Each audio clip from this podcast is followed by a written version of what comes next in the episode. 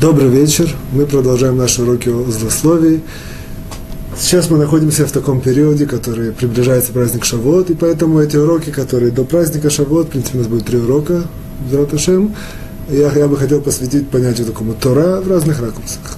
Более того, я хочу сегодняшний урок и следующий урок, мы так обычно не делали, каждый раз у нас первая часть урока была какая-то своя идея, и что-то мы в ней разбирали. Вот. А, а в этот раз мы сделаем, что сегодняшний урок и следующий, они будут построены на какой-то одной такой общей, как сказать, э, линии, а, которая раздвоится на два, как сказать, на, на две части. На этот урок и следующий урок. Что я имею в виду? И мы сразу начинаем. Для начала я вам расскажу как бы историю, которая у нас, как, как, как я уже говорю, будет и продолжаться эта история, следующая, часть ее будет продолжаться на следующий урок, часть ее мы разберем сегодня.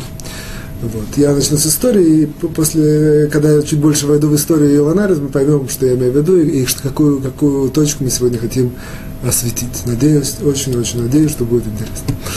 Э, история следующая. Абраша, Миша и Яша, ребята в Израиле, не ведущие образ жизни по Торе, попали в такую заварушку, и, в общем, их взяли в, мили, э, как сказать, в полицию, вот, и им грозила тюрьма. Небольшой срок, около полгода, однако им грозила вот этот срок э, тюрьмы полгода, примерно. В каждом, там, родители каждого наняли адвокатов и так далее, однако это, это была общая тенденция. Гриша их очень хороший друг, он, который соблюдает э, как бы, Тору, очень хотел им помочь. Вот, и нашел одну лазейку, как можно с деньгами их выкупить, всех троих. То есть можно через деньги их выкупить, чтобы их отпустили. Пошел посоветоваться с Равином. Равин ему сказал, хорошая идея, то есть стоит, это как в каком-то, в каком-то смысле выкуп пленных. Однако он ему говорит, сделай с ними такое условие, что поскольку все равно полгода, по-видимому, нужно сидеть в тюрьме, условие следующее, что на эти полгода они идут в Ешиву. Безусловно, они это не хотят, это, это, это, это, это не для них, они даже против, они все это им э, не понимают, не знают. Однако условия, условия, хотят, не хотят.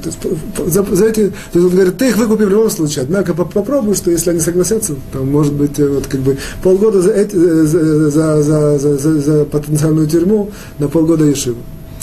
Вот. Условие будет следующее, что он просит, чтобы они пришли в Ешив, начали учиться, однако ничего от них не требует. Они не обязаны ничего соблюдать. Как хотят, так и делают.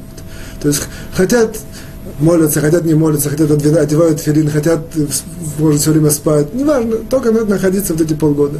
Безусловно, по, по, по, по природе вещей идея была следующая, что находясь за полгода, как-то на них это может повлиять, они как-то, по крайней, могут, по крайней мере, могут что-то э, в кавычках образумиться, и вдруг в надежду начать соблюдать, э, приблизиться к выполнению заповедей Тора. Так Гриша сделал, выкупил их, и действительно такое поставим условие, они согласились. Вот. Э, дальше разбиение было следующее. Абраша, которого, которого он выкупил, он жил в городе Бнейбрак. Соответственно, пошел в э, Ешиву, которая по его местожительству. А Миша и Яша жили в Иерусалиме, и они пошли в Ешиву вместе, в одну Ешиву в Иерусалим. Вот. На, этом, на этой точке нас, на, мы, мы разделяемся. Сегодня мы поговорим про судьбу Абраши. А на, а на следующем уроке, если нам Творец поможет, мы поговорим про судьбу Миши и Яши. Это, в принципе, то, что я имею в виду. То есть, еще раз подчеркиваю, что произошло. Произошло такое казус, что Абраша, сейчас сосредоточено на Абраше. Абраша грозила тюрьма, Гриша его выкупил, поставил условие, что на полгода, который им грозила тюрьма, идет в Ешиву. Ничего не обязан соблюдать, делает что все, что он хочет, однако полгода находится там. И действительно, Гриша там находился полгода, однако все это ему гнило, как это сказать, не, не, не, его сердце не, не, не лежало ко всему, что, как бы, что там происходит. Безусловно, он не, не, не делал каких-то вещей против, он просто так плыл, плыл по течению. Все идут, и он идет там, все на урок, и он на урок, все кушают, он кушает. Там, на молитву часто ходил, часто не ходил, там зевал, смотрел, он как бы не... не и правило, и он, он тоже, действительно, в договоре было подчеркнуто, что никто, не, никто на него не имеет права давить, или что там это самое, со стороны Ишивы, безусловно, с Ишивой это было согласовано, с руководством, с ребятами, со всем, вот, что он необычный человек, который по своему пониманию или по своему какому-то желанию пришел, а что под, по этой такой истории, или, по крайней мере, историю не знали, однако знали, что на него не давить, ничего не это самое, что пусть делает все, что хочет.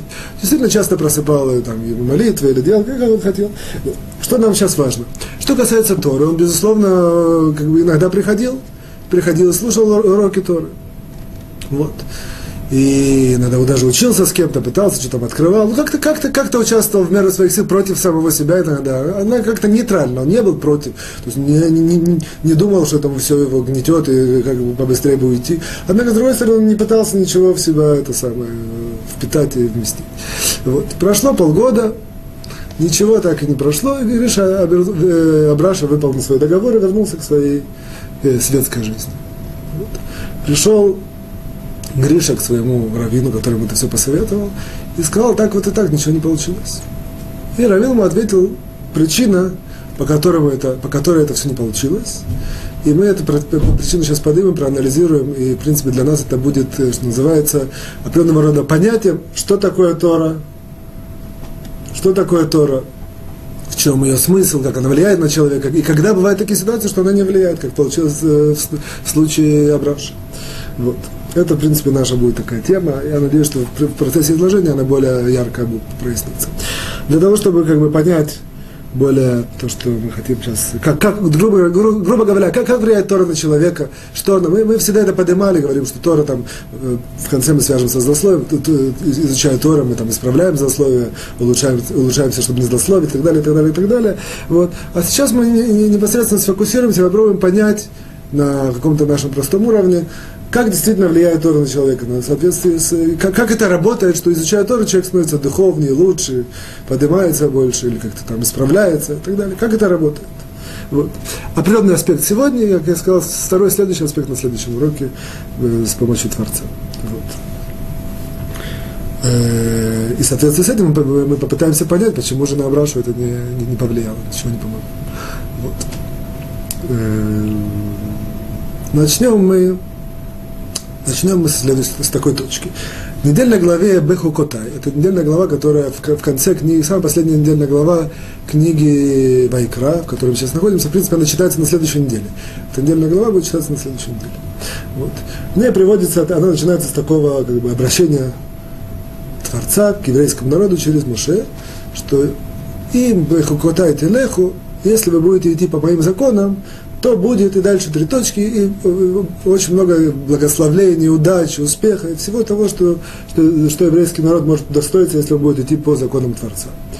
А, э, на каком-то этапе этой главы, как бы пере, пере, это самое, пере, пере свич такой делается, переключается, и наоборот, говорит э, Творец, опять же, через Муше, а если вы не, не послушаетесь меня, то будет так-то и так-то и так-то, и всякие наказания, и проклятия, и все беды, и все, что будет. То есть, грубо говоря, на этом построена эта недельная глава. Нам, мы фокусируемся на определенной точке. Раши, комментатор основной Торы, в, обоих местах комментирует очень следующим образом.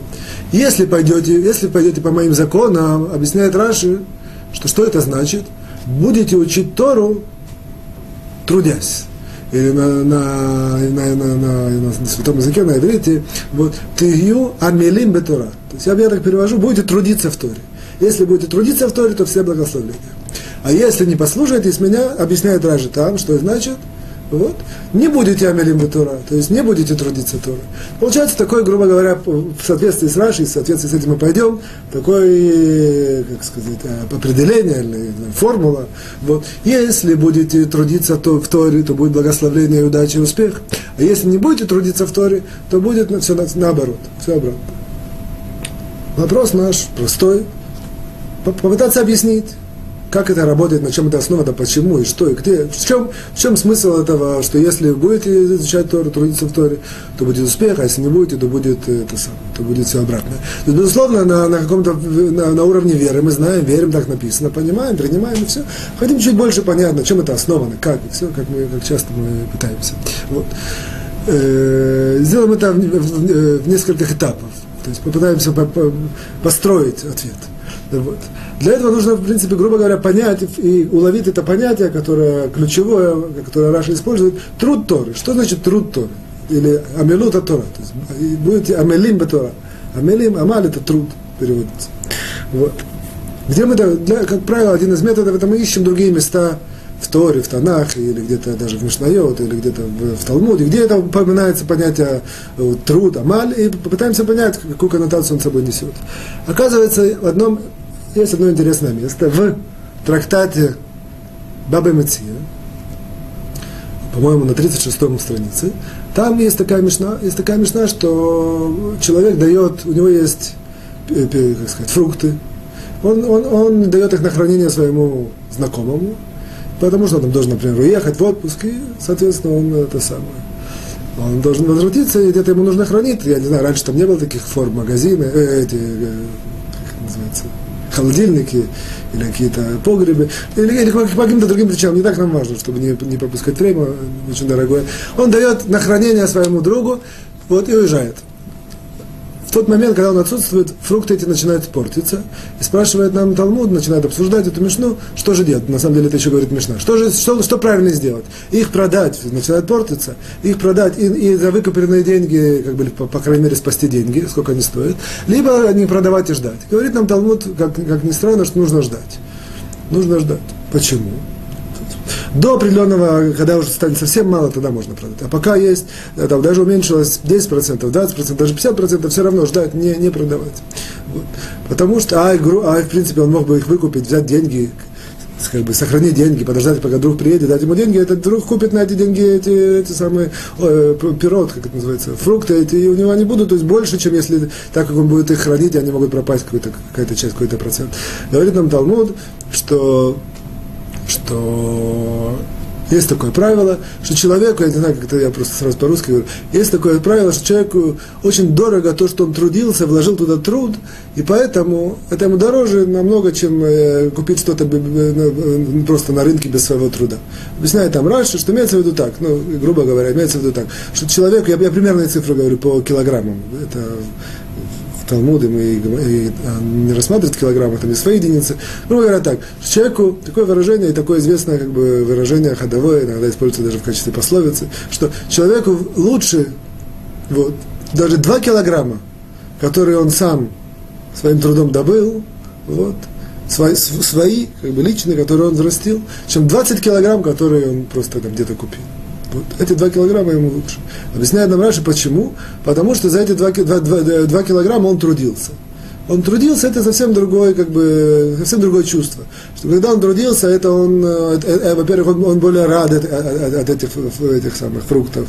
Или неважно фруктов, от, от любой вещи, которую сделал, трудом добил, трудом добился, он более рад, это его, это, это его больше как бы, дает ему удовольствие, это его больше дает ему жизненных сил. Эти 2 килограмма ему даже более, более, как сказать, предпочтительнее, чем 20 килограмм, которые он просто купил. Вот. Сюда видим такое понятие, что труд, в принципе, труд – когда человек трудится и добывает что-то трудом, то оно определяет определенной такой магической силой, даже можно сказать, или определенным э, такой хавивут называется на иврите, что оно очень человеку приятно и радостно, его это самое, ему дают, ему придают какую-то жизненную силу, что это лучше, чем все остальное. Получается, что можно было бы сказать, что в принципе то, что имеется в виду, мы начали с того, что если будете трудиться в Торе, то будет благословение, удача и успех, и все. Имеется в виду, что когда человек трудится, трудом добывает Тору, то то это совсем другая Тора. То есть это Тора, которую он впитывает больше, она, его, она, она ему дает совсем другие жизненные силы, он ее любит больше, он ее чувствует больше, он ее даже выполняет больше. Все это как бы это самое, все это преимущество, которое есть у Торы, которое добыто своим трудом. Вот. Настолько, то это мы сейчас скажем чуть дальше. Вот. Но если бы это было объяснение, то в соответствии с этим вот, э, трактатом Бабмиция мы так объяснили. Вот. Однако, если бы это, это неудобоваримое э, объяснение, недостаточно. Почему? Потому что если бы это было так, то у нас Э, э, сказать, камень преткновения становится. Ведь мы же знаем, что если трудом будет успех, если нет трудом, то будет наоборот проклятие и всякие неудачи. Это очень странно сказать, что человек, который добыл своим трудом именно из-за того, что это он больше любит, он больше это его радует, мы можем понять, что это как-то влияет на него, он действительно придает ему жизненные силы и, и гарантирует успех. Однако странно сказать, по крайней мере, мы знаем часто, что если мы включаем логику, и, и, и логика нам как такой, как сказать, э, тестер, не, не, не, не, не подходит. Соответственно, объяснение, соответственно, объяснение не очень верное, не очень правильное, не очень удобоваримое в этой ситуации. Вот, как бы очень странно, нелогично сказать, что если человек добыл Тору не трудом, а то, то у него будут какие-то проклятия или какие-то неудачи, неуспехи. Можно, а, то есть, а, положительно верно, что если он добудет трудом, видим, какие-то есть в этом преимущества. Однако, если он добудет Тору не трудом, допустим, он э, это самое Э, слушал уроки, ему все просто дается, нужно трудиться, или, или, или как-то э, взял какую-то таблетку, выпил, и это самое. И все, и стал знать Тору. Или если сегодня такие какие-то обходные методы, там, понаслушался всяких уроков, допустим, хорошая память, хорошая, это самое, хорошая хватка и все, он, это все он, он, он получил большие знания, большие, большую эрудицию, допустим, у него там ровный, как это сказать, сехель яшар, мозг выровненный, небе всяких ухабинок, он чувствует более-менее все нормально, все это без труда. Вот. Есть логика скажет, что за это, за это он идет проклятие. Это как бы не, не, не, не, не, не подходит. Чувствуем, что это не, как? не согласуется со здравым смыслом. Вот. Поэтому попробуем поискать, поискать другое объяснение. Вот. То, опять же, мы ищем объяснение, почему, в соответствии с объяснением Раши в недельной главе Бехукотай, вот, почему, если то, Тора добывается, которая трудом, благословение, удача, успех, а Тора, которая добывается трудом, то у нее на, все, все наоборот. Неудачи, всякие проклятия и неурядицы. Где здесь, э, в чем, в чем же изюминка, на чем это основывается. Вот. Для этого нам придет на помощь трактат Баба Батра, который 15, 16, 17 лист разбирает э, э, места, в принципе, начальные места книги Иов. Иов это одна из книг э, Писаний, да, которая, э, в общем, ее суть об одном человеке Иов, который по, по, есть разногласия мудрецов, по-видимому, был нееврейский большой человек, большой мудрец, даже можно сказать, и к которому пришли различные беды, и как он с этими бедами боролся. И, в принципе, это большая философская книга. Вот. Что нам важно? Нам важно, что на одном из, как сказать, этапов своей полемики с Творцом, ее на пророческом уровне, безусловно, вот, написано, что он был один из семи пророков, которых были, которые были у неевреев. Вот. Он э, на одном этапе своей полемики с Творцом, он э, приходит с таким, ну, как сказать, э, утверждением. Говорит, Творец, смотри, ты, ты сделал так, что, я просто не помню все эти самые, тоже перевести будет тяжело. Все, все сделал, как бы он приводит различные факты, которые есть в мире, вот, и как бы ты все сделал, как, как ты хотел, так и сделал там, допустим, у, у, как это, хамор, это, у осла там такие-то там длинные уши, а у, у коровы там так-то, а у этого так-то, вы, вы, холодно зимой, летом тепло. Все ты сделал, задумал, как ты хочешь. Правильно? Правильно. Ты создал человека, и ты дал ему дурное начало. Это дурное начало, которое причиняет человеку всякие беды, всякие проблемы, всякие э, э, как бы, побуждает и заставляет его грешить и э, бы, подчеркивает, заканчивает ее вот эту свою тяжбу, с, грубо говоря, с Творцом, говорит, кто может остановить, э, э, как сказать, кто может лимхот, кто может тебе перечить, кто может тебе сказать нет, ты, все сделал. Так, грубо говоря, что ты от нас хочешь, от того, что мы грешим, мы делаем какие-то прегрешения, делаем какие-то неправильно идем по этому миру, ты все задумал, ты это самое. Вот. Настолько, что мудрецы говорят в Талмуде, что он хотел ее э, освободить весь мир отсюда, чтобы не было, не, у людей не было никакой к ним э, этой самой. Это она. Претензии. Как? Претензии. Претензии. О, чтобы не было у людей никаких, э, со стороны Творца, там, Небесного Суда, не было никаких претензий к человеку. Все Творец задумал, заложил, все как Творец хочет. И это дурное начало, которое побуждает человека к разным проблемам. Вот, это я вкратце говорю. Вот, это, в принципе, основная беда человека. Так что, что, что, что Творец от него хочет. Вот, это была основная такая претензия, тяжба. Вот, ответ, Творец ему ответил следующим образом, ты прав, я создал дурное начало, оно побуждает человека ко всему к плохому и так далее, там три точки, каждый понимает, что имеется в виду. Вот. А, но, говорит, я дал Тору, и эта Тора является э, тавлин, по-простому скажем, лечением. Или, там, скажем, я дал как, болезнь, я дал лечение. Учите Тору, это лечит. Отсюда мы видим, Ислат Ешарим это тоже подчеркивает очень сильно, что, в принципе, Тора это является Тора Тавлин, имеется в виду, что, так, что в принципе, да, да, да, действительно, человека заложено много плохого. И это запрограммировано, и это с определенной целью Творец сделал. Однако у человека в руки даны, дан, дан инструмент, и дана, дана, как сказать, э, э, рфуа, э, лекарство, чтобы от этого излечиться. Сюда мы можем, теперь мы это видим, что действительно, что если учим Тору, то есть все хорошее, благословление, успех, а если не учим Тору, то нету, соответственно, все обратно. Так можно было бы объяснить. Однако в таком объяснении тоже нечто не хватает. Что не хватает? Нам, Раши, если мы помним, не сказал, что если мы учим Тору, есть благословение, успех и, там, и удача. Он сказал, если мы трудимся в Торе. То есть то, что мы объяснили так, дал, дал Тору, дал, э, вложил человека дурное начало, дал инструмент или лекарство Тору, через Тору мы можем это победить. Однако нет никакого, через изучение Торы, однако нет никакого как бы требования трудиться. Откуда берет требование трудиться? То есть это, опять же, недостаточно объяснить то, что Раш нам сказал. Трудясь, только трудясь, человек добивается успеха и благословения, а не трудясь, наоборот, э, приходит к нему различные беды и невзгоды. Вот. Но поскольку мы уже продвинулись, будет теперь нам нетрудно скомбинировать и добавить, сделать определенную добавку, чтобы понять это более целостно, а именно, что то же самое в любом лекарстве – есть само по себе лекарство, а есть способ применения. Это все знают.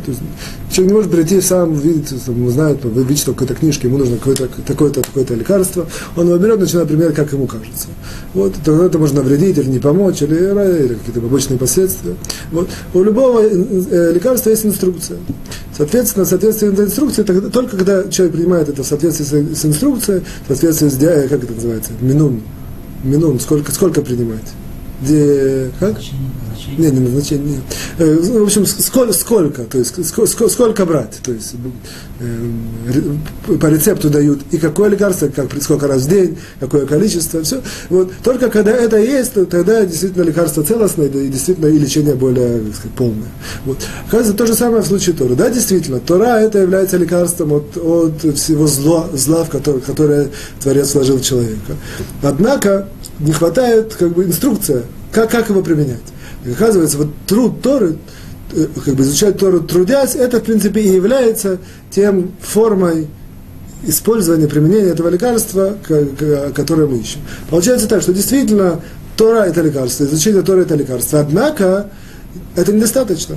Только трудясь, и это то, что нам подчеркнул Раши, с чего мы начали, в принципе, только трудясь, в изучении Торы, можно добиться вот этого вот и, как бы, излечения, и наоборот, мы теперь видим, что если как бы, изучать Тору не трудясь, то, то наоборот, то, э, иногда можно не, не, не, и не вылечиться, иногда можно только навредить. Вот.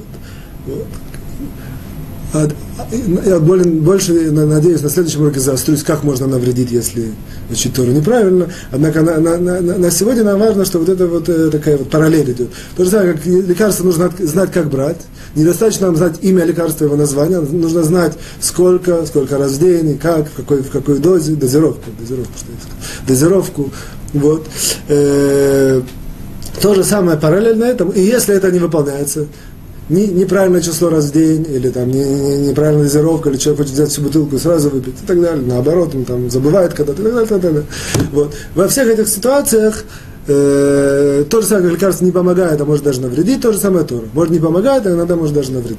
Соответственно, труд Тора это, это один из э, вещей, которые мы выводим, мы сейчас это попытаемся определить, а по крайней мере идея следующая, что только трудясь, Тора является лекарством, помогает человеку, поднимает его, она ему дает какой-то свет, позволяет ему исправиться, позволяет ему стать духовно лучше, выше, чище и так далее.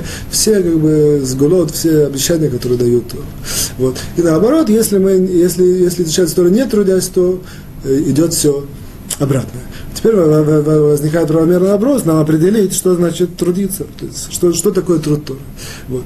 И здесь я не вывожу, а просто привожу списки. Здесь, на самом деле, мы когда говорили, что любая вещь в этом мире состоит из четырех составляющих. То, что труд, труд Торы, это по всем мнениям. И то, что человек должен трудиться, тоже по всем мнениям. Тоже, что, что это приведет к хорошему результату, тоже по всем мнениям. Однако форма труда Торы, здесь есть определенного рода разногласия, все в соответствии с различными течениями, или даже с различными людьми, или даже внутри течения есть. Вот. Что, важно только здесь подчеркнуть следующую интересную вещь, что Гаон, Веленский Гаон пишет так.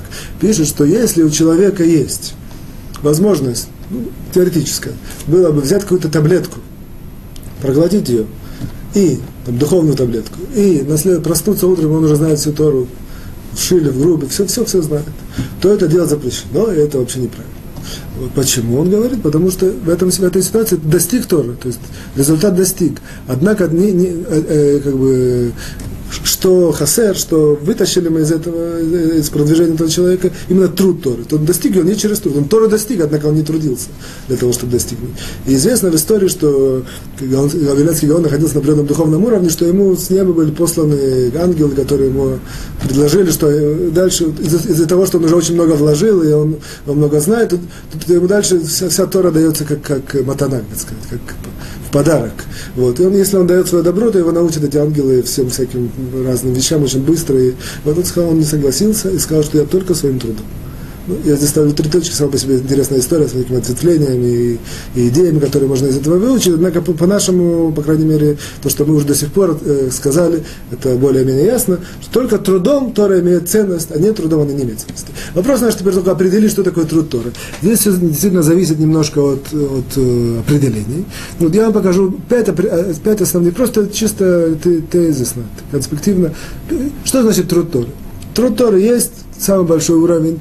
Когда человек учит Тору, это на самом деле мы на этом уровне не находимся, и даже, я думаю, никогда не будем находиться, я, к сожалению. Вот. И когда человек знает точно все, как устроено мироздание, и он учит Тору, и ради, не, нет никакой цели, а только чтобы помочь Творцу как бы, в управлении этого мироздания. Это немножко так адаптировал, однако, чтобы там было понятно. Вот. Называется, грубо говоря, Тура Лишма в самой идеальной ее варианте. Вот. А так второй, третий, четвертый, так, пятый уровень это наши понятные достижимые. А именно есть уровень, есть считают, который, что труд Торы имеется, имеется в виду глубокое изучение Торы. Человек каждую вещь пытается не просто так прочитал, что-то понял, а, а именно очень сильно вкладывает свой, свой мозг, интеллект, чтобы это раскопать со всех сторон. И это, и это, это принято сегодня, сегодня в Ешивах. Одна из форм такого изучения.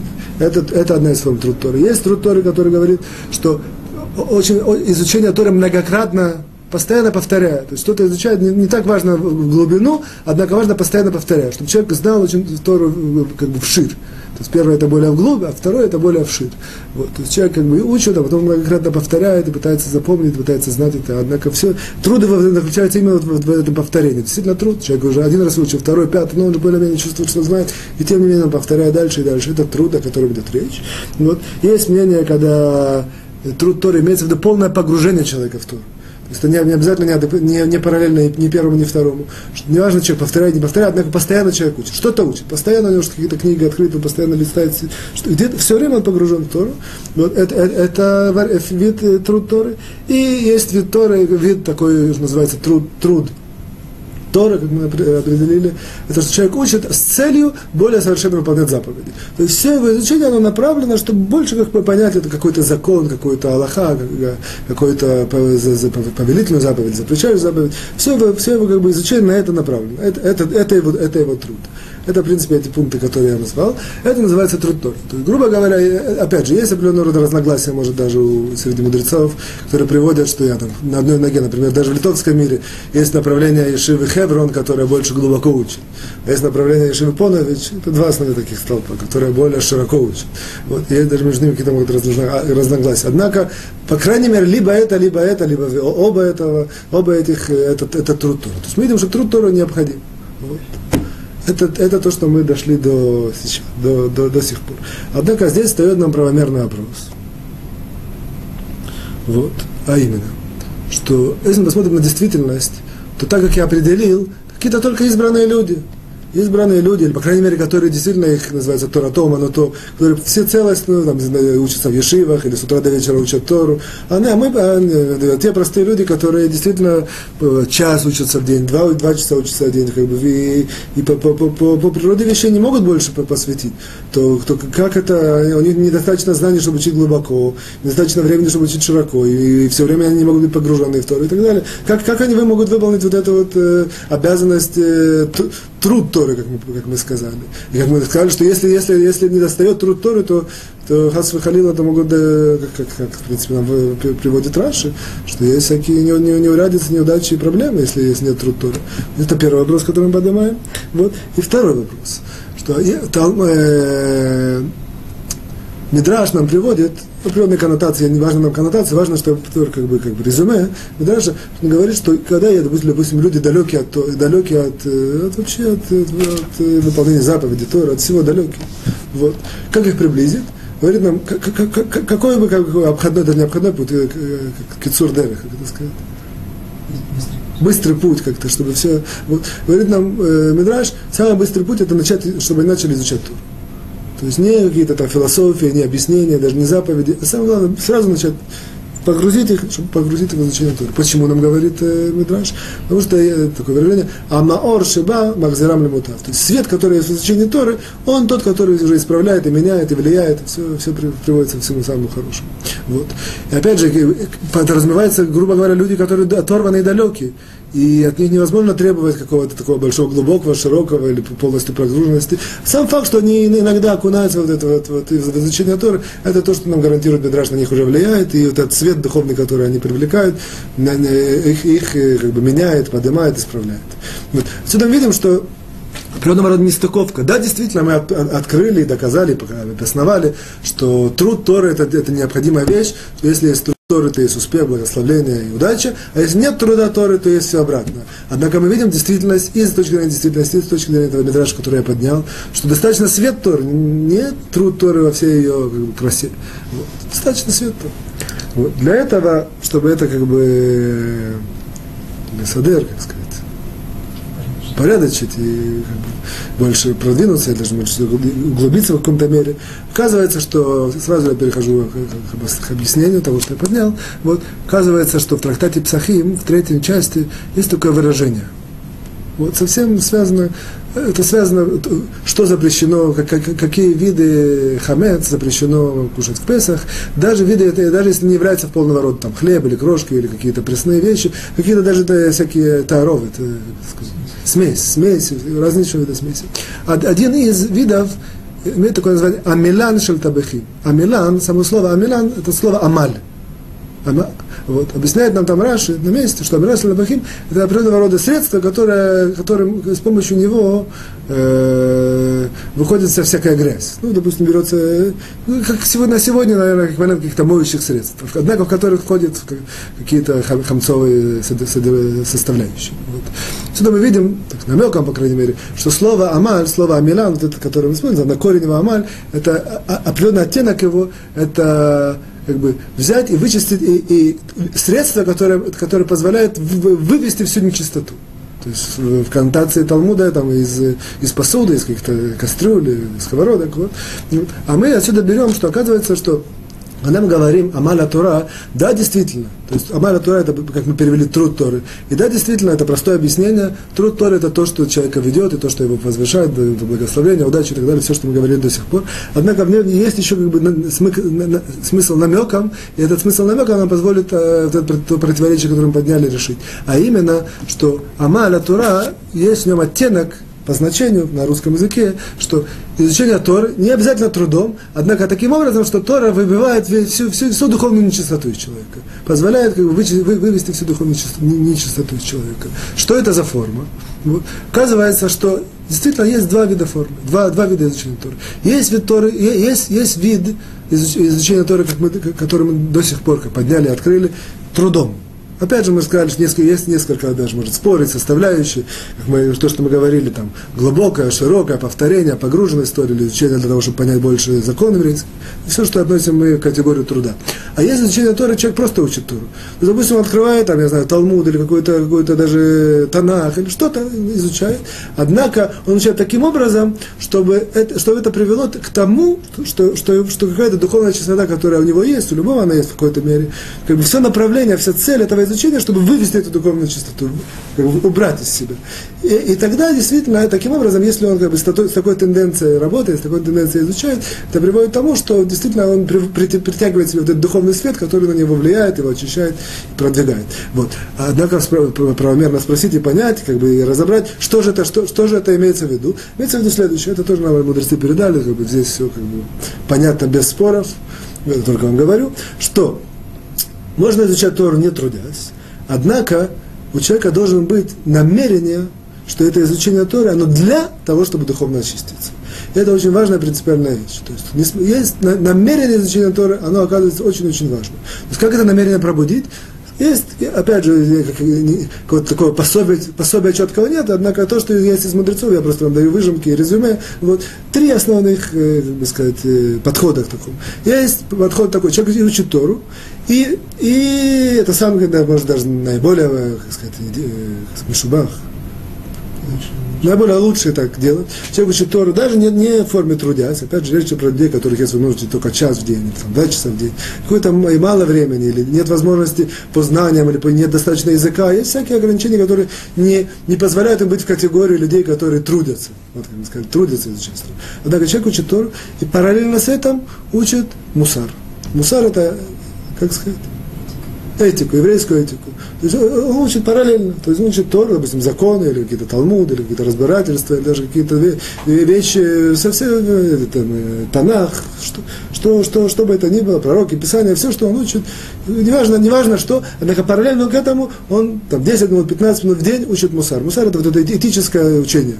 Вот, постоянно, которое, в принципе, его как бы основное, основное предназначение, это человеку изменить его качества человеческие. Таким образом, получается, человек учит Тору, однако все его намерения, уча Мусар, он доказывает, как бы показывает, что он, все намерение его духовно очистится. Тогда и Тора его превращается в совсем другую Тору. Вот. Настолько, что, на принципе, приравнивается, один час в день этого человека может приравняться к, там, 10 или 12 часов другого какого-то Талмит который все время с утра до вечера учит и действительно выполняет труд Торы, а этот только, только учит час в день, однако он учит параллельно вместе с Мусаром, вот, с, этическим таким э, учением, которое направлено на изменение человеческих качеств, и это его как бы, компенсирует то, что имеет. Вот. Второе, если он, если он не, даже не учит Мусар, однако он молится, своих молитвах, он просит Творца, что все, что он изучил, чтобы это, это ему помогло духовно исправиться. Что я, я вроде говорю простые вещи, оказывается, что может человек учится и, и знает, в одном месте в Талмуде написано, Тора сама по себе, молитва сама по себе. Человек может по ошибке подумать, что Тора вообще никак не связана. Учат, учат, есть люди, которые учат, учат, и молятся, молятся, а никогда не, не, не стыкуют, никогда не просят, Творец, помоги мне, что я выучил, чтобы я это знал, понял, чтобы я стал духовно выше, лучше, чище, чтобы это меня подня... и так далее. Вот. А это второй метод.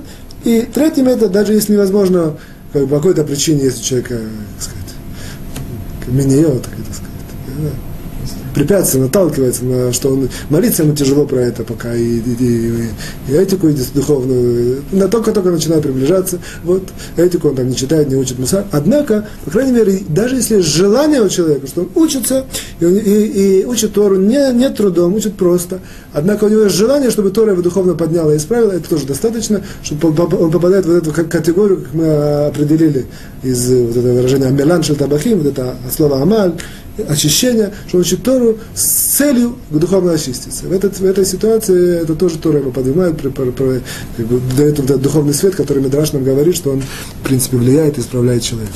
Вот. Отсюда я делаю резюме, и мы в соответствии с этим можем понять очень хорошо все, что случилось с Абрашей, с чего мы начали. Резюме простое, что мы знаем сегодня, как вопрос, что мы сегодня выучили. Мы так, не всегда так делаем, а сегодня можем это сделать. Вот. Мы сегодня выучили форму изучения Торы такую, которая дает человеку успех, благословление, я имею в виду как бы, поддержку Всевышнего, удачу и так далее, и так далее, и так далее.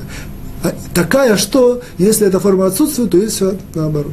То есть неуспех, даже вплоть до того, что проклятие, и вплоть до того, что всякие неудачи, неурядицы и так далее. В чем, где это сам? Кажется, все разделяется на две такие составляющие. Первое, либо если, э, либо если это труд Торы, то есть труд Торы мы определили, либо если он учит глубоко Тору, либо если он учит с многочисленными повторениями, либо он полностью погружен из изучения Торы, либо если он учит Тору для, с целью как-то более четко и более скрупулезно знать еврейский закон и его выполнять, это все относится к непосредственному труд Торы, и это дает ему вот это благословение и удачу. Вот. Вторая как махлака, вторая часть, это даже если человек учит Тору просто – Однако он учит с целью, с намерением, чтобы эта Тора ему духовно очистила, помогла, исправила. Это, это тоже он приравнивается, э, к, э, в принципе, вот к этому вот Амаля Тора. Отсюда идет, на, на иврите это Амаля Тора, на иврите она, а, объясняя на русской коннотации, мы, вывели две как бы ответвления. Амаля Тора – труд Торы, и Амаля Тора – Тора такая, которую человек намеренно, э, намеренно человек изучая ее, даже если он не трудится, однако намерение его, чтобы это его духовно подняло, очистило и как бы это самое, и влило этот духовный свет в него если это выполняется, опять же мы сказали три составляющих, либо через параллельно учит этику еврейскую, бусар, либо через молитву, что он просит, чтобы это ему повлияло на него и подняло на него, либо что он просто даже желает этого, по крайней мере, хочет, так что это не просто изучение, чтобы кому-то показаться, или чтобы поставить галочку, или какие-то другие отрицательные виды. Вот. А, а учит именно для того, чтобы это исправил, дал ему духовный свет, это тоже на него влияет, он входит в категорию Амаля Тура и заслуживает вот этого всего того, что приводится в, этой недельной главе, э, Бехукутай, с чего мы начали, что, что будете, если будете Амелим Тура, и он будет брахот, успех и, и духовный свет, поднятие и так далее. И так далее. Соответственно, сегодня нам понятно, что в случае Абраша этого не было. Поскольку Абраша попал в эту Ешиву по принуждению, то есть он был вынужден подписать, грубо говоря, договор с это самое. Однако Амара Тора, без, э, труд Торы вода у него, безусловно, у него не было, что он не собирался ни трудиться, ни, ни, ни это самое. Но даже и, и, и второй составляющего не было. Второй составляющий, а именно, что я имею в виду, что э, он делал это, он просто так делал это, без всякого, не было, не, не учил ни мусар, не было ни молитвы, чтобы это Тора как-то не, не повлияло, и, и, и ни желания никакого не, не было. Поскольку это все не выполняется, то в этой ситуации оказывается, показывается, что Тора это, не, это, это действительно универсальное, это сильное оружие, однако есть определенного рода, как мы это подняли и подчеркнули, э, как сказать, форма, как это лекарство используют. Эти, по крайней более-менее формы это мы подняли и описали, и я надеюсь, достаточно. На следующем уроке мы увидим очень интересное ответвление, которое мы еще не подняли, которым я надеюсь с помощью Творца откроем в следующем уроке. Вот. Единственное, что в приложении злословия тоже самое. Просто мы знаем, что мы изучаем злословие, по крайней мере, надо знать, что поскольку Тора исправляет злословие, мы это поднимали в нескольких уроках, то, соответственно, какая Тора? Такая, которая либо труд Торы, либо Тора человек, который хочет, чтобы это повлияло, подняло его, изменило, сделало лучше. На этом заканчиваем первую часть, переходим ко второй части. Сегодня мы на одиннадцатой повелительной заповеди, которую человек нарушает, если он злословит. Одиннадцатая заповедь нам такая – есть такой, как сказать, э, мецва, заповедь Торы, это Шема Лукей Тира. То есть, грубо говоря, это заповедь бояться Всевышнего. То есть, бояться Всевышнего это не просто какой-то это хасидут или какой-то большой духовный уровень, а непосредственно заповедь в Торе бояться Всевышнего.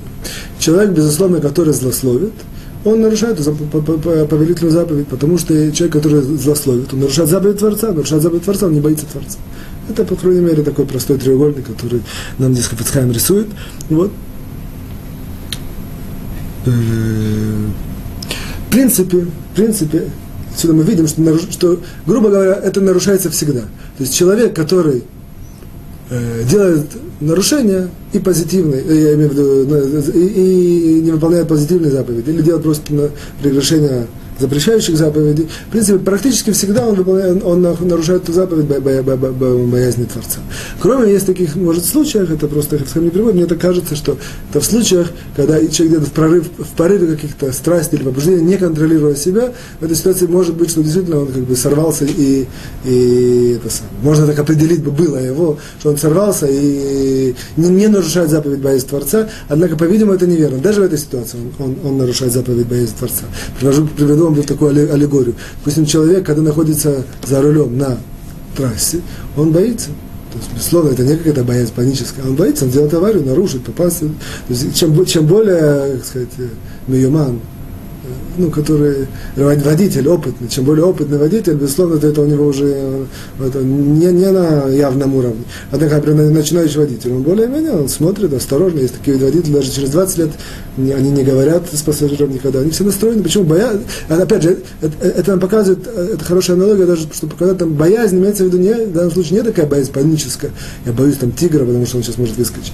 Боязнь нарушить, боязнь, боязнь э, как-то сделать э, нарушение, сделать что-то неправильное, боязнь там, попасть в аварию, пока, или что поймали и назначили штраф и так далее, и так далее, и так далее. Вот. И в этой ситуации нет человека такого, это, вдруг по страсти он хотел кого-то обогнать, бум, ударил машину, он сказал, поэтому я как бы, на суде он сказал, что я прошу меня оправдать. Нет такого. То есть боязнь, вот это вот, как мы, грубо говоря, так назвали, она существует всегда. Это, в принципе, параллельно этому всегда, всегда есть э, такое понятие боязнь Творца, которое, в принципе, человека обязывает в любой ситуации быть на чеку, что называется. И не, не делать нарушения, кроме того, что он знает, что это нарушение, или там нужно сделать такую заповедь, само по себе, а, а, а также из-за того, что есть у него да, да, определенного рода дополнительный проводок, что и поскольку заповедь боязнь Творца, это, безусловно, заповедь на сегодня, она, так сказать, смыт ее рамки. Мы так все живем в широком мире, не очень-то чувствуем. Однако важно знать, что такая заповедь есть, нужно, э, поскольку это не совсем наша тема, я не вхожу, это мне нужно было даже несколько лекций понять, как это пробудить, как, как с этим жить, как, чтобы это стало частью человека. Однако факт остается фактом, такая заповедь есть, и она обязывает, если человек делает нарушение, он, в принципе, кроме всего нарушает заповедь, это вот, это Ашема Лукеха Тира, боязнь, боязнь Творца. Сейчас мы сделаем маленькое ответвление, как мы часто делаем во второй части, а именно, э, нам притчах Соломона есть такой стих Ират Ашем Тосиф Ямин. Вот Шломо Амелах, Соломон, царь Соломон приводит нам такое на русском, это говорится, что богобоязненность, она добавит жизнь добавит, как приведет человека к долголетию, или там, добавит ему годы жизни. Вот. И здесь правомерно спросить такой вопрос, что в принципе, что такое богобоязненность? Это страх, один из видов страха. Мы знаем, что медицина нас утверждает, что страхи сокращают жизнь. Более того, даже в источниках есть, что страхи действительно сокращают жизнь, не, не удлиняют жизнь. Страх, любой страх, он сокращает жизнь. Один из видов, один из э, вещей, которые по всем мнениям сокращают жизнь, это страхи. А нам здесь говорится, что страх перед небом, страх перед Всевышним, наоборот, добавляет жизнь. То есть как бы такое вроде противоречие. Вот. Оказывается, чтобы это решить противоречие, я вам приведу как бы постепенно, этап за этапом, как действительно жизнь удлиняется. То есть, вот. первое, что поскольку человек живет в мире, в этом так мир создан, что есть много страхов. Каждый страх, он что-то свое забирает и сокращает жизнь. Есть страх смерти, есть страх уволить с работы, есть страх там, потерять, э, э, не знаю, еще что-то, есть страх потери чего-то, это может быть тоже несколько видов. Страх с детьми, страх, вроде того, есть более какие-то приземленные страхи, страх темноты. И так далее. Человек живет, каждый из этих страхов на какой-то процент сокращает жизнь. То есть в идеале там, человеку положено 120 лет, страх темноты сокращает, я не знаю, там, немного, два месяца. Ну, условно, безусловно. Вот. А страх э, какой-то более серьезный сокращает там 5 лет. Вот такой страх. И, это, и эти страхи вместе собираются, сокращают большой кусок жизни человека. Вот. В тот момент, когда человек боится Всевышнего, получается, что он берет эти все страхи, зачеркивает и меняет их на один страх. Один страх перед Всевышним. Если я боюсь только перед Всевышним, все остальное я не боюсь, потому что я знаю, он меня ведет, он меня за меня ответственен, он меня опекает. Единственное, я, я, я перед ним боюсь. Получается, что я действительно вот это, это, беру, беру, суммирую эти все страхи, и меняю это на один страх, может быть, даже более весомый, который, может, был бы, э, можно было даже сказать, мы сейчас покажем, что это неверно, однако, по крайней мере, на этом простом уровне, можно было сказать, что он сокращает жизнь, однако он сокращает жизнь только один страх. И мы выкупаем, грубо говоря, вот эти все страхи, которые сокращают. Продолжим дальше наше удлинение жизни через объяснение, почему страх перед Всевышним, оно, оно э, только удлиняет жизнь. Вот. А именно, что этот страх действительно человек как бы дает от себя страх. Однако что он получает? Мы знаем, что наша жизнь очень часто, э, так, по крайней мере, мы так все привыкли, что в любой сделке, в любой, что происходит, что, что я протираю, что я получаю, что плюс, что минус. Даже на подсознательном, на сознательном уровне, на подсознательном уровне. Всегда это мы анализируем. Давайте проанализируем. Человек дает, грубо говоря, страх для Всевышнего. Однако что он получает? Получает большое дело, он получает э, такое, такого рода, если действительно этот страх правильно возвращенность, правильно как бы сказать, э, функционирует у человека в душе, то он получает чувство уверенности, получает чувство опеки. Получается, что э, вместо того, чтобы как бы он дал определенного маленького рода страх, скажем, купил, он это вложил, однако что он приобрел? Он приобрел, он живет по жизни более уверенно, он идет по жизни более э, спокойно, он чувствует, что у него есть на кого положиться, у него есть к кому обратиться и так далее, и так далее, и так далее. Получается, что вкладывает, я не знаю, там, 10 долларов, а получает 2000. И, как, и, и то же самое, как мы знаем, что страхи они сокращают жизнь, то же самое мы знаем, что, что удлиняет жизнь. Удлиняет жизнь вот это уверенность. Если человек в жизни идет по, э, в жизнь, по жизни идет уверенно, она удлиняет жизнь. Получается, чуть сократили, однако намного-намного удлинили, действительно, как бы общий баланс выходит, что мы удлиняем жизнь. И последний, третий пункт показываем, как, как мы на самом деле еще более удлиняем жизнь, вот этим вот выражением, что э, царя Соломона. Видим, что все, все, что говорят наши мудрецы, если покопаться, видим большой глубокий смысл. Это надо, все, что мы изучаем вообще в этих уроках, практически все, это только на уровне пшата. Есть еще более глубокие, более глубокие вот, э, уровни изучения. Вот. Итак, и, и третий как бы, этап удлинения, удлинения жизни, мы это как-то упоминали в одном из уроков, по-моему, 29 уроке, по-моему, что любая, когда человек чего-то боится, он, грубо говоря, делает себе такой духовный канал к причине, которой он боится. Что это значит? Что, допустим, человек боится, ну, не буду даже приводить примеры в нашей ситуации. Если человек боится Творца, он, он, он, грубо говоря, строит себе вот этой боязнью, он строит себе духовный канал, через который он может получить все, что эта сущность, которую он боится, может дать. Допустим, человек боится учителя, и на этом, в принципе, ну, пример. Боится учителя, если действительно эта боязнь правильная, не исковерканная, то есть с помощью этого, это, это, это, это, этого страха, этой боязни, делать определенный канал, через этот канал учитель на него может очень, очень сильно повлиять, его поднять в духовном плане. Вот. То же самое со Всевышним. Человек боится Творца, он, он себе создает очень большой канал духовности. Таким образом, что через это он может стать более духовным человеком, изучая Тору, выполняя заповеди, но не просто основан ни на чем, а именно основан на этом вот духовном, как бы сказать, канале, даже, может даже правильно сказать, проводе, подключении к какой сети электрической. Вот. Через это он может стать более духовным человеком. Что мы выигрываем? Выигрываем, мы знаем, что духовные люди живут дольше. Мы знаем, в здоровом теле да здоровый дух на русском языке, и обратно верно. Вот. То же самое в здоровом духе и здоровое тело. Вот. И знаем факты, что все наши еврейские мудрецы, практически без исключения из правил, в эти поколения это вообще очень сильно видно, известно и чувствуется. Они очень, они все, все долгожители. Чем, чем более духовного уровня человек, тем более долгожитель. И все э, духовные, э, духовные лидеры сегодняшнего еврейского народа, они все за 90 и функционируют, скажем, главный Кадор, главный, который законодатель еврейского э, а, Галахи, в наше время, это Рав Ильяш, ему 99 лет. Он человек, который с трезвым умом, и постоянно с утра до вечера с ним советуется, он дает какие-то эти самые ураоты и в политике, в обычной жизни, и в Торе, и даже, по-моему, дает уроки какие-то. 99 лет человека, он даже такого не представит. В любом случае, это по более-менее вторая часть. Переходим к третьей части. Мы сегодня начинаем девятый, девятый пункт, девятый параграф. Там остался девятый, десятый параграф. Девятый параграф, он занимается таким вопросом, как, который называется «Авак лашонара». «Авак лашонара» – это по-русски перевести можно «пыль злословия».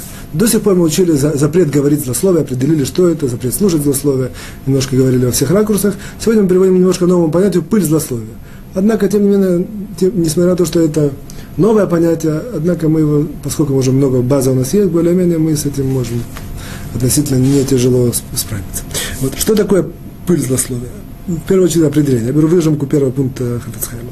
Определение пыль злословия это, это такой разговор, который действительно причиняет там, э, позор или вред или убыток, однако не явно. Не явно, а так, что я говорю вещь, которая на самом деле по себе может ничего такого нет. Однако как результат этого про человека начинают говорить другие люди, или, я запускаю какой-то механизм, который может причинить того, что выйдет позор этого человека. Мы сейчас приведем несколько примеров, которых Фацкайм приводит. Это, в принципе, основной э, основное как бы, как бы, ядро всего этого параграфа. Либо это такой позор, который я говорю, однако, чтобы видеть его позор, это нужно очень сильно углубиться и понять. Так вот, вооруженным глазом его не видно, однако, если углубиться, видно, что действительно это позор. То есть обычно за слово это я говорю, всем понятно. Или более-менее всем понятно.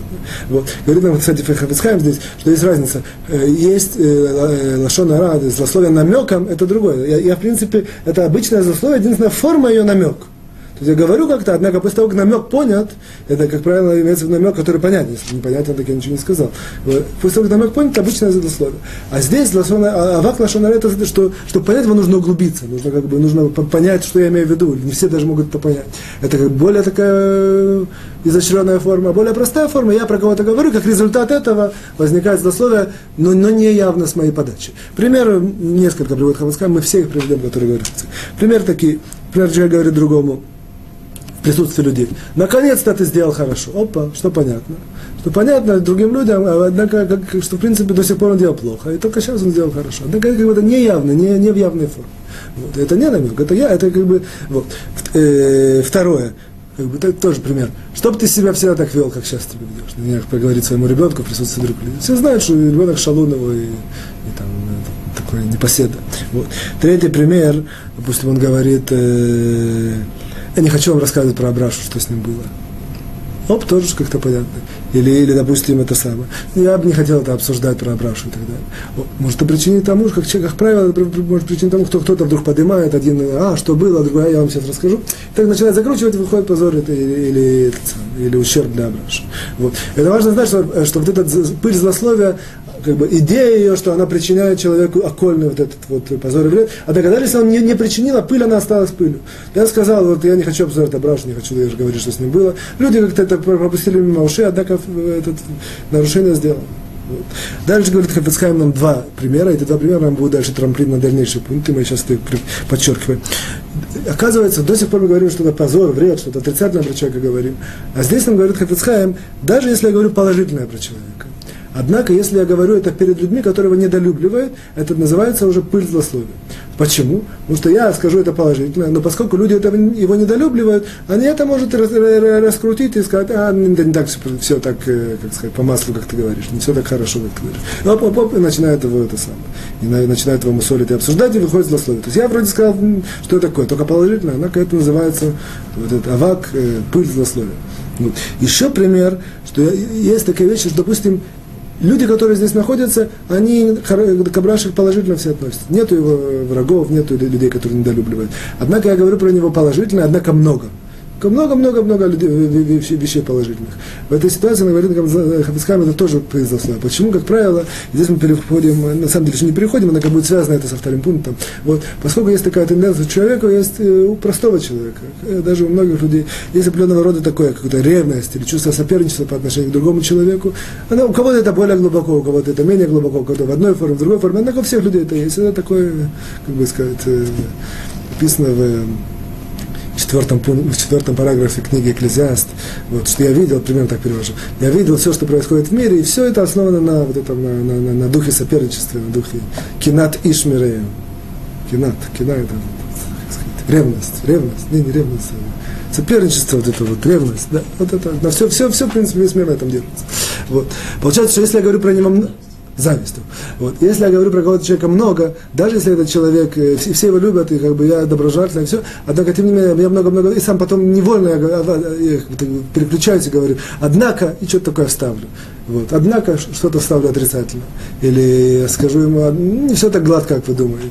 Или я увижу, что все там, там загорелись, и вдруг мне как-то где-то внутри что-то э, зажжется, может что-то такое э, в отрицательном ракурсе это сказать. И так далее, и так далее. Поэтому мы выучили, что в этом первом пункте нашем, что говорить про человека перед, его, перед людьми, которые его недолюбливают, даже немножко, положительно отрица, э, запрещено, это авак, это, это пыль, злословие, и, да, и даже перед людьми, которые его любят, одна говорит много, тоже это вот пыль этого злословия. Переходим ко второму пункту, говорит на Хафицхайм, то же самое здесь ответвление, от, от определенного рода ответвления, что если много народу и я в этом случае нельзя, нельзя хвалить, хвалить человека, грубо говоря, так сделаем такое резюме, нельзя хвалить человека, когда много народу. Потому что почему?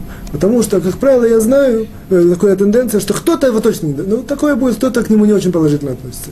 И среди множества народа, в коллективе, на работе, все любят это все. Однако, когда на каком-то завещании про кого-то, про кого-то говорю, там, 20 человек это слышат, кто-то где-то найдется, и кто-то там одному другу на, на, на, на ухо шепнет, он так про него рассказывает, ты знаешь, что было вчера. И так далее, кто их подача всего, кто триггер всего. Я начал говорить, хвалить, и это запрещено. Вот. Э, однако, говорит Хафицхайм, однако, если я говорю перед многими людьми и я точно знаю, что они его не знают, просто рассказывать про какого-то человека, чтобы какие-то рассказать что-то положительное, они его не знают, то в этой ситуации работает здесь второе правило, что можно говорить, хвалить, однако немного. Почему? Потому что когда я говорю много, я сам могу провалиться и сказать, однако, чтобы вы не думали, что загадка где-то есть, когда я очень много про него говорю. То есть это, это, это, это э, хвалить перед многими людьми. Вот. И здесь нам э, Хабицхайм добавляет, однако, если человек этот известен как праведник, большой человек или очень хороший, то есть идеально, все его знают, как сказать, э, по, всем мнениям он такой положительный со всех сторон, в этой ситуации нет проблем, можно его хвалить много, и нет никакой проблемы. Даже наоборот, тогда это может привить тому, что люди захотят быть похожими на него, учиться от его хороших действий, а мне сказали, что кто-то может на него сказать плохо, есть, или даже я сам. Говорит, здесь такой опасности нет, поскольку он положительный человек во всех, э, в глазах всех, то даже если кто-то скажет про него плохо, я его сразу закрою, закрою рот, скажет, говоришь ерунду, какой такой может быть, никто не будет слушать. Грубо говоря, человек побоится даже, так сказать. Даже если не побоится, то поскольку человек признанный, опять же, имеется в виду признанный праведник, любимец какого-то народа, и все, в этой ситуации, опять же, никто про него, не, не, про него не клеещет, не, не, не, не перекривливает. Действительно, объективный, любимый человек в народе, в этой ситуации нет опасности, можно говорить много. Переходим мы к третьему, к третьему пункту девятого параграфа запрещено, это, в принципе, не уже не, не, не пыль злословия, однако определенный запрет, который относится к нашим законам, и здесь Хацхайм его здесь входит, вносит девятый параграф, вот, запрещено э, такая хвальба, которая может принести человеку убыток. Сколько мы знаем, что разговор, который приносит человеку убыток, он злословие, то, соответственно, мы до сих пор понимаем, какой разговор, который какой-то хулит его, что плохое про него. Оказывается, что бывает ситуация, что я хвалю человека и тоже приношу ему убыток, это тоже, или какое-то что-то отрицательное, это тоже является запретом вот это вот, э, этот сам, как называется, э, злослов, форм, это тоже злословие, хвалить человека, если это может принести ему убыток. Примеры, которые приводят их Писхайм, например, я рассказываю, как я где-то гостил и как меня хорошо приняли. Однако люди не очень хорошие. А, слышат, что хорошо принимают, пойдут туда куча народа, и у него там, это самое. И может принести убыток именно того, что э, попробует у него погостить, знает, что из него можно вытащить, он такой добрый человек, и это принесет ему убыток. Или где-то добыл какой-то займ выгодный. Я всем рассказываю, я знаю, что это тоже запрещено. Почему? Потому что люди услышат, опа, там можно получить займ на таких хороших условиях, и могут услышать люди не очень хорошие, не очень порядочные, пойти туда и получить этот займ. И этого, этого человека, как сказать, принести ему ущерб и убыток. Вот. Дальше говорит нам Хафицхайм, это на этом мы закончим, еще один э, как бы, подзакон от этого третьего э, пункта, что запрещено, э, человек обязан так говорить, чтобы никогда не подозревали злословие. То есть даже если человек не говорит злословие, но говорит так, что могут его подозревать злословие, это тоже запрет, он должен знать, как, это само по себе закон, знать человек, чувствует, что его не подозревают, что он говорит злословие. Два маленьких примера я приведу, и на этом мы закончим. А именно, то есть так, так, так себя вести, чтобы его не подозрели. А именно, первое, что, допустим, я рассказываю кому-то для пользы, о каком-то человеке для пользы я рассказываю, это можно. Приходит новый человек, он не знает, что я говорю для пользы. Допустим, он даже не знает, что человек, про которого я говорю, он его не знает. Для него, для него если он услышит, не будет это являться злословием. Однако, поскольку это выглядит как злословие, он не знает, что я говорю это для пользы, и он может подозревать меня, что я говорю злословие, это запрещено. Мне что мне нужно сделать? Либо остановиться, либо сказать, я сейчас ему рассказываю, однако это для пользы, подчеркнуть это. Вот. Или последнее такое говорит там Хацхайм, что бывает, что человек рассказывает и чувствует, что я, я говорю для пользы, однако я, я, люди чувствуют, что я получаю удовольствие от этого. Кого-то хулю, говорю что-то отрицательно черное про него, однако это для пользы. Однако я говорю в форме, что я от этого как прям весь свечусь. Это запрещено так делать, потому что люди подозревают, что я говорю злословие я это говорю не для чтобы его очернить. Это тоже запрет, который выходит из того, что запрещено говорить вещи, которые могут привести к подозрению в злословие. На этом мы заканчиваем. Всего хорошего, до свидания, успехов, счастья и хорошего настроения.